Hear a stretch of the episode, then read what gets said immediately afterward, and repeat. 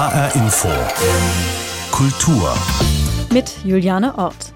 Vor 40 Jahren landete in Frankfurt eine Subkultur, die in der multikulturellen Stadt begierig aufgenommen wurde.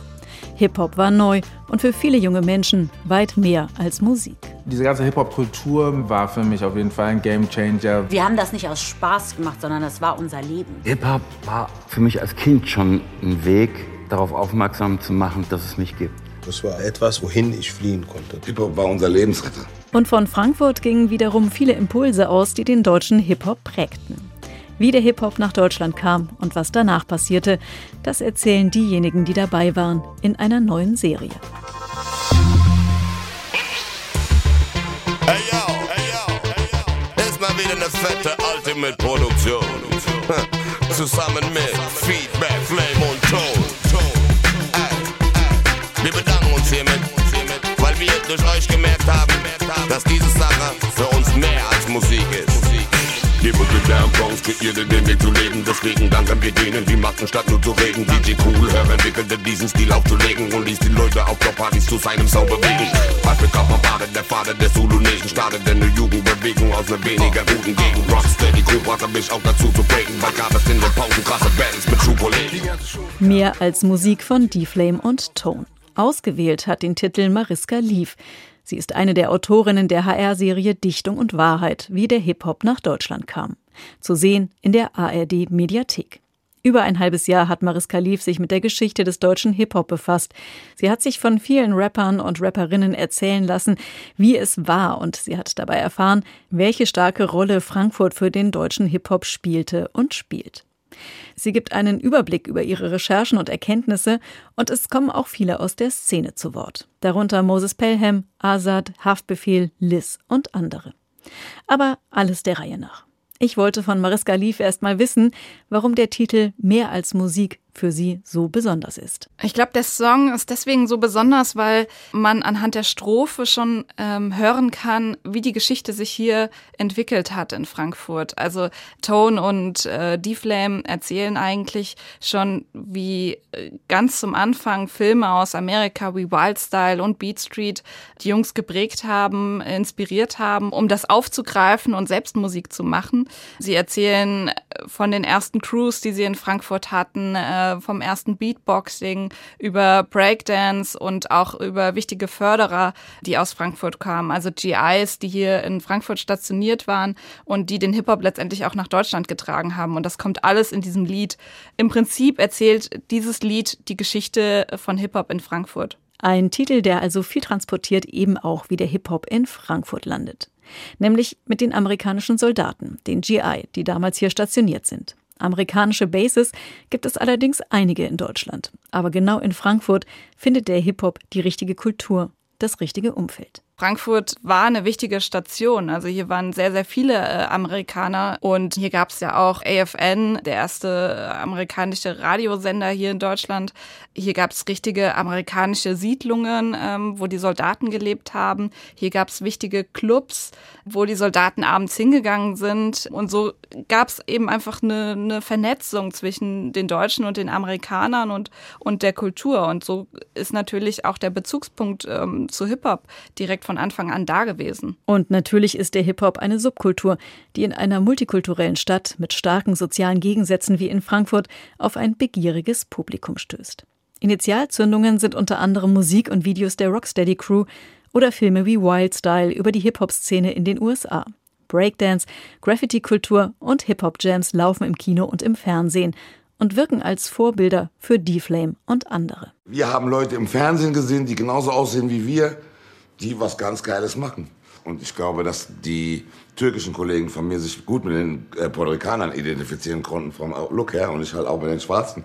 Und deswegen glaube ich, dass es uns halt einfach direkt angesprochen hat. So, ey, das können wir auch. Wir wollen das auch. Wir wollen das sein. Das ist so ein Movement, der flasht uns. Vieles war inspirierend. Ne? Durch diese Filme hast du natürlich erstmal irgendwie als junger äh, Kerl irgendwie dagestanden und dir gedacht, wow, wow, krass. Bei Breakdance war das damals bei uns so gewesen, der eine konnte irgendwie so Backspin machen, so auf dem Rücken sich drehen, der andere konnte Headspin gut. Dann gab es den anderen, der den Turtle gemacht hat, also die Schildkröte quasi. Ne? Für mich Die entscheidendste Szene ist äh, Grindmixer DST. Und DST macht halt im Prinzip Quickmixen mit zwei Platten. Und es war einfach was total Neues. Gerade als ich dann mit dem DJing angefangen habe, war das mein Vorbild gewesen.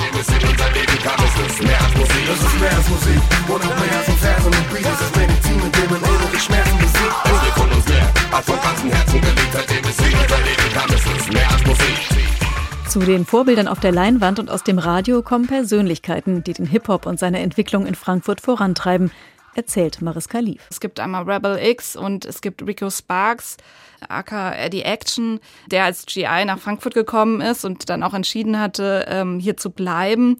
Ja, der war Breakdancer, der war äh, DJ, der konnte sprühen, ähm, der konnte rappen und der hat viele junge Menschen auch hier in Frankfurt ja mit ins Boot geholt und, und denen gezeigt, wie man Musik macht, wie man diese Kultur lebt und äh, wie man auch Breakdance. So und der hatte dann diese Gruppe We Were the Crown ähm, letztendlich ins Leben gerufen und äh, dann auch so Leute wie Moses Pelham, ähm, der damals noch ganz ein ganz junger Typ war, ne, mit 16 in seine Crew geholt und ihnen halt eben auch ja so ein bisschen den Weg gezeigt. Ich würde sagen, er war der Hip-Hop-Papa von Frankfurt. Und er hat einfach den Swag damals schon so nach Frankfurt gebracht. Und jeder, der neben ihm stehen durfte, war einfach stolz, weil der Typ hat einfach eine Aura auch mitgebracht. Ohne Eddie Action ist das, was Frankfurt in Deutschland bedeutete, undenkbar gewesen. Es entstehen gemischte Crews. Der Hip-Hop versteht sich als multikulturell, offen für alle Jugendlichen, egal ob reich oder arm, schwarz oder weiß. Und es wird auf Englisch gerappt, der Muttersprache des Hip-Hop. Aber dann ändert sich die Stimmung, erinnert sich Murat Güngör, damals Rapper und Labelmanager, jetzt ist er Lehrer und Autor über Hip-Hop-Kultur. Niemand kam in den 80er Jahren auf die Idee, ich rappe auf Deutsch oder ich rappe auf Serbokroatisch oder ich rappe auf Türkisch. Das war eigentlich ein Unding. Das war klar gewesen, äh, Englisch ist die Sprache und Punkt aus. Du rappst auf Englisch und ähm, zeigst damit auch, dass du Teil dieser globalen Kultur bist. Und Anfang der 90er Jahre gab es äh, einen Stimmungswechsel, sowohl in der Gesellschaft, sowohl in der Politik als auch äh, im Stadtbild auch. Also ähm, die Stimmung war sehr aggressiv gegenüber ähm, Ausländern oder gegenüber Flüchtlingen. Die Bilder dann mit den brennenden Flüchtlingsheimen in Rostock-Lichtenhagen, in Mölln, in Solingen. Das hat dazu geführt, dass man aus diesem Traum, diesem multikulturellen Traum herausgerissen wurde und viele Rapper sich dann politisierten. Und das war wirklich ein Statement gewesen, zu sagen, das ist jetzt eine andere Zeit, das sind jetzt ungewöhnliche Fakten und jetzt muss sich etwas ändern. Es muss sich etwas ändern, so sehr, dass wir Gehör finden und zeigen, das lassen wir uns nicht gefallen. Also was die Politisierung betrifft, hier in Frankfurt gibt es natürlich die Gruppe Asiatic Warriors, bestehend aus D-Flame, Azad, Combat und A-Bomb, die schon sehr früh politische Texte gemacht haben, die auch einen Song hatten, Slaughterers, wo sie darüber rappen, dass sie gerne Nazis schlachten wollen. Äh, natürlich ist das alles überspitzt und auch mit Humor, aber das sollte schon auch eine Message sein, zu zeigen, hier, wir lassen das nicht mit uns machen. In diese Situation platzen plötzlich die Fantastischen Vier weiße Mittelschichtsjungs, die mit der multikulturellen und politisierten Hip-Hop-Szene nichts zu tun haben und mit Titeln wie Dida direkt in den Charts landen. Ein Störfaktor und ein Aufreger. Dann kommen halt irgendwie so vier Vorstadtjungs aus gutbürgerlichen Elternhäusern in die Rap-Szene rein und machen hier irgendwie Dida, Dida, Dida und und ich fühlte mich verarscht. Ich würde jetzt lügen, wenn du dann damals irgendwie so Jungs, die dann so irgendwie komisch gedanced haben, irgendwie so, und dann ihre Texte, hey, sag mal, was geht ab? Äh, sag du mal, was geht bei dir ab? Äh, und so, weißt du, wo wir uns gedacht haben, hey, das jetzt hier, ja. Dann haben dann die Leute, die, die Hip-Hop-Polizei dann angefangen zu sagen, das ist doch kein Hip-Hop. Der Erfolg gibt ihnen recht. Fanta 4 verkaufen viele Platten und füllen Konzerthallen bis heute mit deutschen Texten. An denen versucht sich in Frankfurt auch konkret. Verpiss dich! Halt dein Maul, verpiss dich! Du kleiner Pottenberger, verpiss dich! Halt dein Maul, verpiss dich! Was geht ab mit dir, schleimig, dich also! Es war ein Distrack mit einem mega geilen Humor einfach. Das war auf jeden Fall sehr, sehr nobel gedisst, ja. Das Wort Dissen, das hatten der Ton und ich aus der Ami-Siedlung, weil dann äh, war da auch irgendwie ein Mädel, das mich gedisst hat, weil ich besoffen war oder so, hat gesagt, oh, she dissed you und so, hä? Was heißt denn dissen? Und dann so, äh, disrespect, dis, die ganzen Diss-Wörter erhalten so. Ich so, aha, hier. Und dann hat der Ton ich dann auch extra nochmal so auf Hessisch so, hier soll ich mal diese oder was hier? Und heute steht es im Duden. Also konkret Finn ist eine Gruppe aus drei Leuten. Ähm, das ist Tone Is und ähm, DJ Feedback. Und was die gemacht haben, sie waren mit die ersten, die hier in Frankfurt auf Deutsch gerappt haben. Und sie haben schon zu Beginn sehr, sehr harte Lines gehabt. Also es gibt diesen einen Song, Ich diss dich. Und da sind äh, ja Lines drin, die sind, die sind sehr hart. Auch vielleicht schon teilweise so ein bisschen gewaltvoll, aber mit Humor. Und das war für viele, glaube ich, erstmal total der Schock gewesen, als so ein Song rauskam, weil das ist im Grunde genommen der, der erste Battle Rap. Und das möchte ich jetzt hier ganz laut nochmal betonen. Deutscher Battle Rap kommt aus Frankfurt.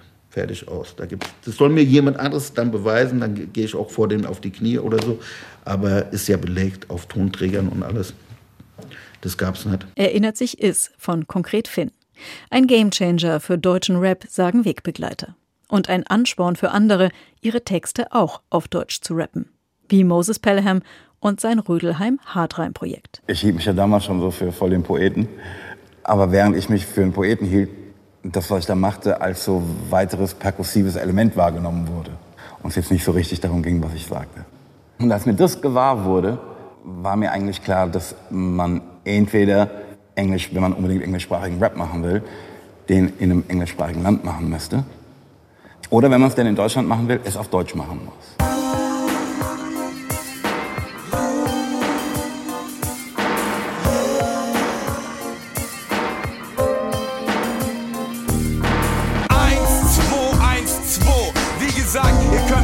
Verrecken, euch verstecken und all das. Und wenn ihr Hektik wollt, habt ihr euch hier Tiggity Thomas H. Hip-Hop pura, alles klar, ja wunderbar. Ich steh da, ich steh dort, was interessiert mich der Ort? Du findest Rap ist ein Sport, dann komm die Schmerzen sofort. Wort für Wort, Zeile für Zeile, Takt für Takt. Siehst du, was ich hab, was er hat und bist abgefuckt, aufgeplagt, draufgekackt, mach dich ab, Wichser. Siehste, willste, du, gibst du, kriegst du, nix. Was halt, glaube ich, für viele äh, sehr besonders war, das sind auch wieder diese harten Lines, viel Gedisse so, aber auch eine Spur Humor. Aber das Besondere war hier auch nochmal, dass die mit so einer Professionalität daran gegangen sind. Also vorher hat Rap, war eine Subkultur, hat mehr so im Untergrund gespielt. Und was Moses Pelham halt gemacht hat, ist das Ganze auf ein kommerzielles Level auch zu hieven. Also direkt aus Rödelheim. Das sind ja Musikvideos gewesen, die dann halt auch im Fernsehen gelaufen sind, auf MTV und Viva. Und das gab es vorher eben noch nicht. Also klar, man, man kannte die Fanta 4, die mit Songs wie Dida kommerziell erfolgreich waren, aber dass dann je, jemand kommt, der eben mit harten Texten erfolgreich ist und äh, damit auch Charthits und sowas landet, das war vorher so nicht denkbar. Ein neues Level für den deutschen Hip-Hop und ein neues Label, mit dem sich Moses Pelham Ansehen in der Szene verschafft. Über Moses hat sich die Hip-Hop-Szene aufgeregt bis zum Geht nicht mehr. Aber die erste LP, Rödelheim Hartram-Projekt, Hammer. Absoluter Hammer. Und, und ich war erstaunt, dass er wie, wie so ein Phönix aus der Asche wiedergekommen ist. Und dann kam irgendwie direkt aus Rödelheim und das war so, ach du Scheiße. Rödelheim Hartrein war Frankfurt, hart, ekelhaft. Trist und grau. Trist und grau, ekelhaft. Faust ins Gesicht. Auf die Fresse. Weil das war das erste Mal, okay, Rap ist jetzt in Deutschland angekommen. Das ist Next Level, das war einfach krass. Moses ist einfach krass, bis heute. 3P, die Produktionsfirma von Moses Pelham, wird auch für viele zum Sprungbrett. Eine, die darüber ganz nach oben katapultiert wird, ist Sabrina Settler. Als Schwester S ist sie eine der wenigen deutschen weiblichen Rapstimmen, die sich Gehör verschaffen können. Rapper Jima erinnert sich. Die kommt hart um die Ecke mit asozialen Punchlines, ähm, aber hat immer irgendwie was sehr Prinzessinnenhaftes. Die Wahrscheinlichkeit, dass es funktioniert, war, war auf jeden Fall nicht gering. Und dann schlug es ja auch ein wie eine Bombe. Dadurch, dass es auf Deutsch war und dass es halt vorher noch nicht so viele deutsche mein Gott, Frauen gab, äh, die so direkt äh, gesagt haben, was sie dachten oder gefühlt haben, war es natürlich erstmal so ein Schock, dass man gesagt hat, oh wow, krass. Eigentlich denke ich das ja die ganze Zeit schon, aber ich habe es nie gesagt und da ist einer, die sagt es. Die ist tough. Manche haben sich vor den Kopf gestoßen gefühlt, äh, weil es halt einfach so direkt war. Im größten Teil war es wirklich darum, zu sagen, okay, raise up your voice, sag, was du denkst. Ja, und, und wenn du mit mir gehen willst, follow me. Den Mund aufmachen und sagen, was Sache ist. Von Dingen erzählen, die einen beschäftigen und angehen. Und neue Standards setzen, wie Moses Pelham, der für seine Videos kaum einen Aufwand scheut, inklusive Helikopter und Flugzeug. Dazu gehört eine gewisse Portion an Gigantomanie. Irgendwie zu sagen, okay, höher, schneller, weiter, erstes Video, ich will einen Hubschrauber. Bei Türkisch ein Flugzeug mit einem Logo. So, wie willst du da competen? Also, was weiß ich, also du brauchst irgendwie auch die Ressourcen, um da irgendwie mitspielen zu können. Während sich der Hip-Hop immer weiter kommerzialisiert und zum Mainstream gehört, entwickelt sich ein neuer Stil. Der Rapper Azad stilisiert die Frankfurter Nordweststadt als Ghetto. Der einstige Modellstadtteil als Endstation für gesellschaftliche Außenseiter. Mit Azad kam in Deutschrap die Dunkelheit. Und zwar in der schönsten möglichen Form. Aus der Dunkelheit als Licht ein Sonnenstrahl hält die Welt im Angesicht des Feuers und der Kälte, die über das Land fällt. Ist es schwer, dass man den Stand hält, also siegen statt zu leiden. Entscheidungen, die der Verstand fällt und bevor man fällt, geht man ganz schnell mit Schmerzen im Herzen und Tränen auf den Wangen. Von den Problemen gezwungen zu gehen, um ein neues Leben anzufangen. Sonnenaufgang im Exil seit dem ersten Jahr. Und obwohl ich meine Heimat fast nie sah, war immer klar, wo meine Wurzeln waren. Sich durchzuschlagen ist das Tagesprogramm. Und ich kann dir sagen, dass manchmal echt ein verdammt hartes Unterfangen. Aber Negativität zieht dich runter wie Gravitation. Also versuche ich immer positiv zu bleiben und behalte die Navigation. Denn die See kann rau sein, man kann kaum einem glauben. Das heißt aber trotzdem nicht vertrau keinem, sondern öffne deine Augen und sei nicht beschränkt. Wissen ist ein großes Kapital und bleib ein guter Mensch, denn glaub mir, dein Charakter bestimmt dein Schicksal. 2001 kam Azad mit dem Album Leben raus. Übrigens bei 3P, dem Label von Moses Pelham. Es gibt dieses Video Napalm von Azad. Als das dann auf Viva und MTV gelaufen ist, das war schon, glaube ich, noch mal was ganz, ganz anderes. Also da waren halt wirklich ähm, Menschen mit Sturmmasken, mit Pitbulls in Camouflage angezogen, riesige Assad-Fahnen ähm, mit dem arabischen Schriftzeichen. Ähm, also das ist eigentlich das Assad-Symbol, aber das mutet arabisch an.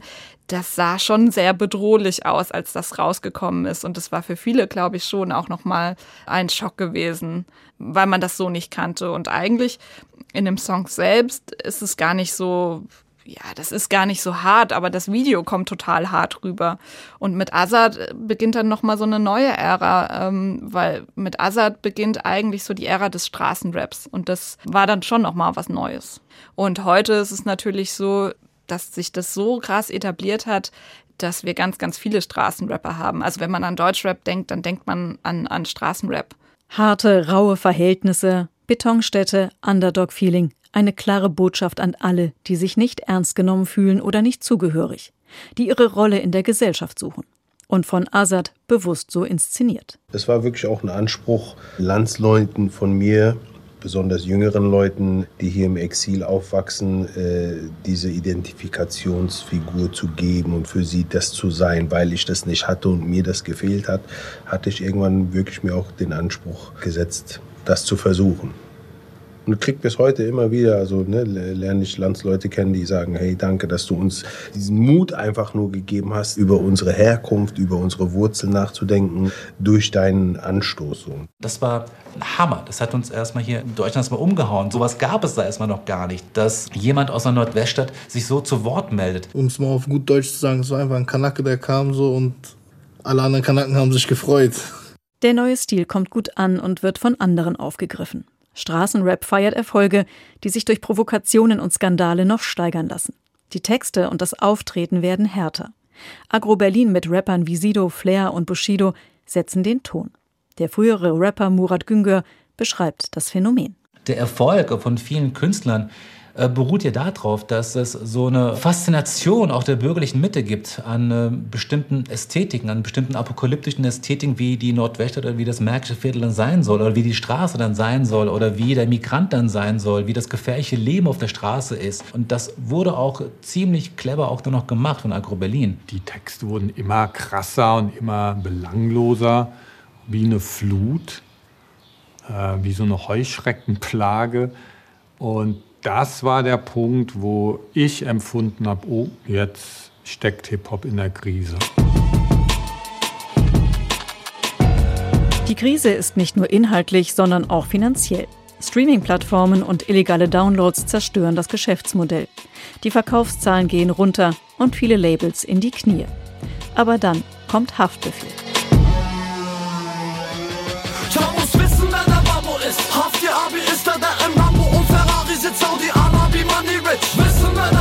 Ist. Adelsjung macht bloß keine Halle Kids, bevor ich komm und dir deine Nase bricht. Wissen, wer der Babo ist. Immer noch derselbe Chavo Bitch, den du am Bahnhof triffst, wie er gerade Nasen Smith. Wissen, wer der Babo ist. Wissen, wer der Babo ist. Ja, als dann Haftbefehl kam 2010, das war auch noch mal komplett was anderes, weil Haftbefehl von seiner Sprache her so eine ganz eigene Art hatte. Also und immer noch hat.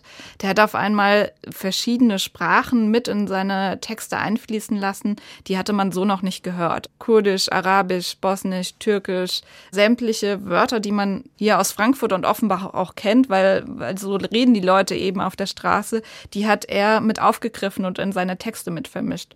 Genauso auch Celo und Abdi, die haben teilweise Texte, die versteht man gar nicht. Also das ist Deutschrap, aber man versteht die Wörter gar nicht, die sie da sagen, weil sie eben einfach so viele Begriffe benutzen, die aus anderen Sprachen kommen. Die Texte ändern sich, der Hip-Hop wird virtuoser und schafft eine eigene Sprache.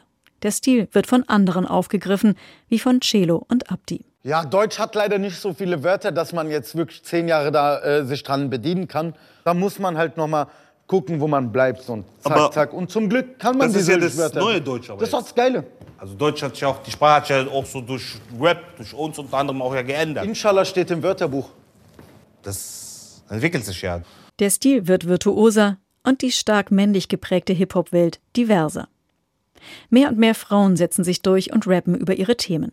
So krass und so hart wie die Männer. Wie die Rapperin Liz, die sich in ihren Videos als taffe Frau inszeniert, die die Straße kontrolliert.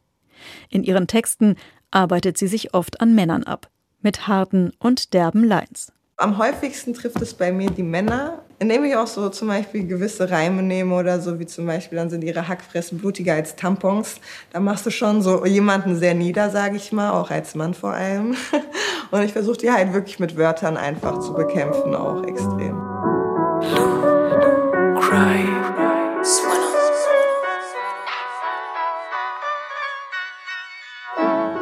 Deine Lieblingsrapper schreiben mir auf Insta, machen auf große Männer, doch sind kleine laute Kinder. Schlag sie dauernd behindert am Frankfurter Bahnhof. Sie sind keine Kanten, sondern Striche wie Barcodes.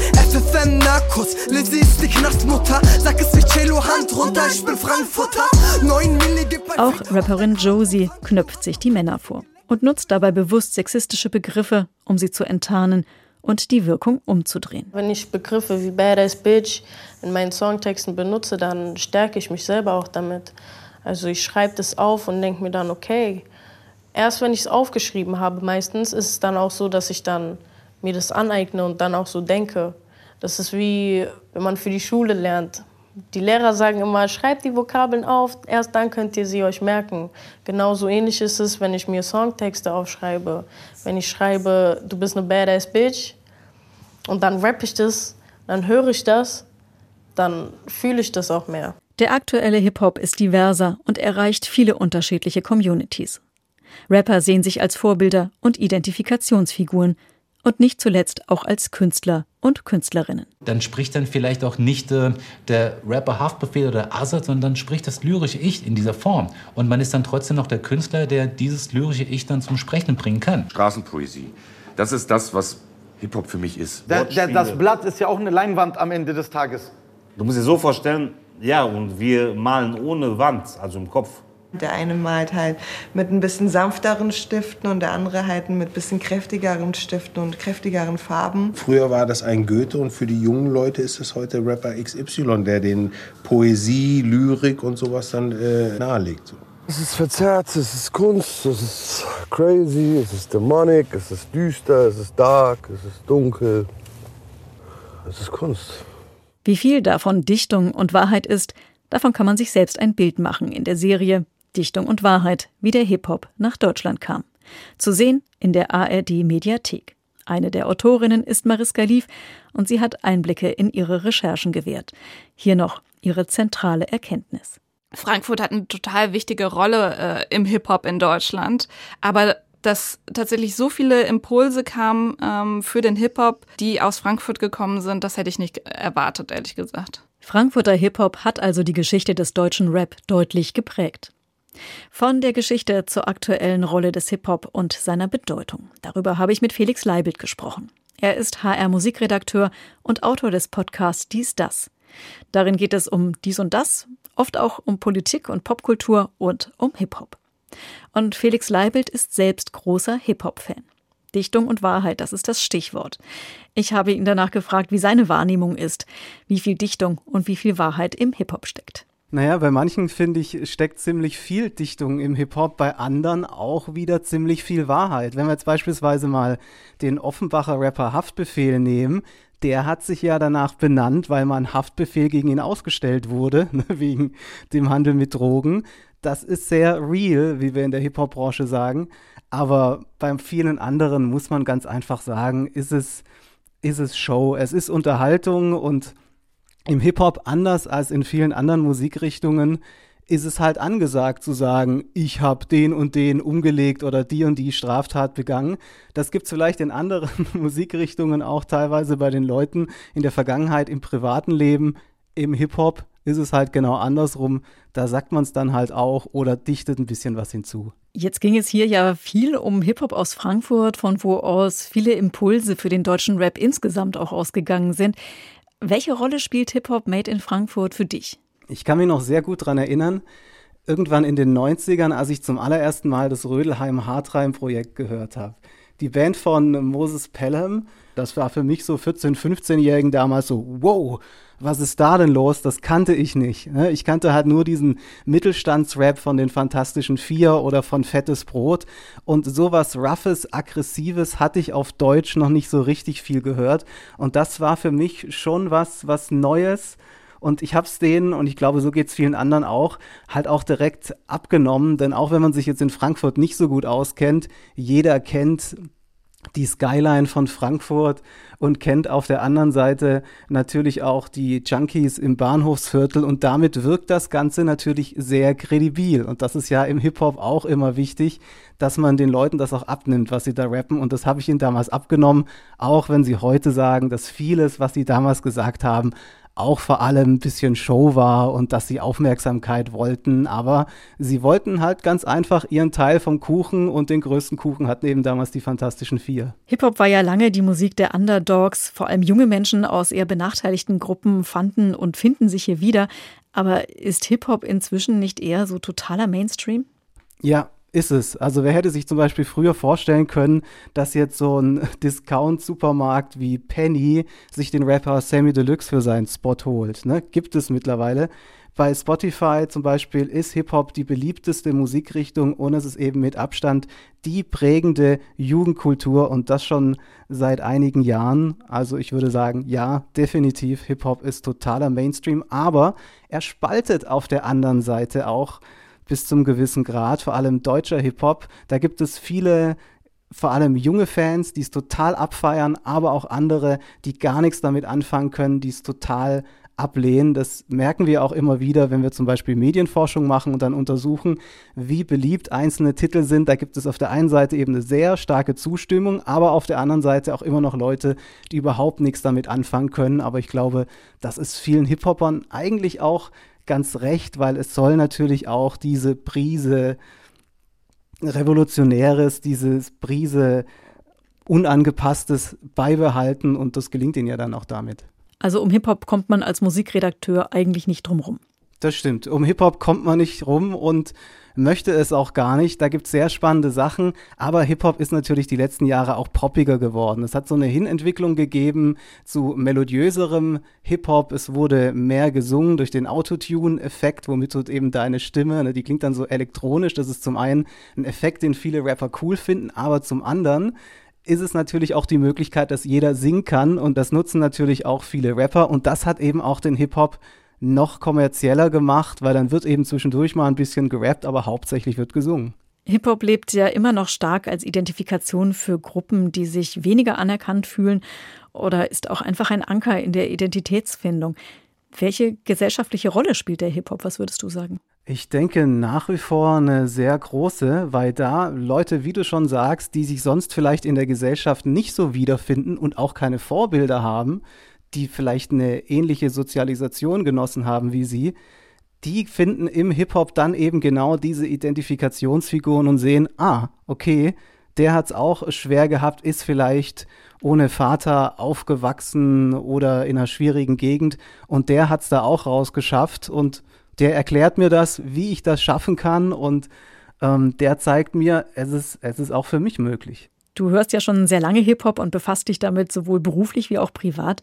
Was meinst du, hat der Hip-Hop seine größte Zeit schon hinter sich? Nein, auf keinen Fall. Also der ist ähm, ganz groß, ist sehr angesagt, wie wir schon rausgearbeitet haben im Moment.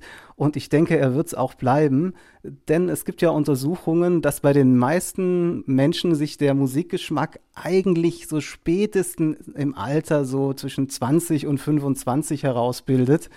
Und jetzt gibt es ja Hip-Hop schon eine Weile. Allein deutschen Hip-Hop gibt es jetzt schon so um die 30 Jahre. Und immer mehr Menschen in Deutschland sind mit Hip-Hop aufgewachsen und für die ist es damit kein Fremdkörper und damit sind sie auch zugänglicher für diese Musikrichtung. Und da denke ich, dass es da immer wieder neue Spielformen äh, geben wird und äh, man muss dazu sagen, Hip-Hop wurde schon einige Male totgesagt in den letzten Jahren.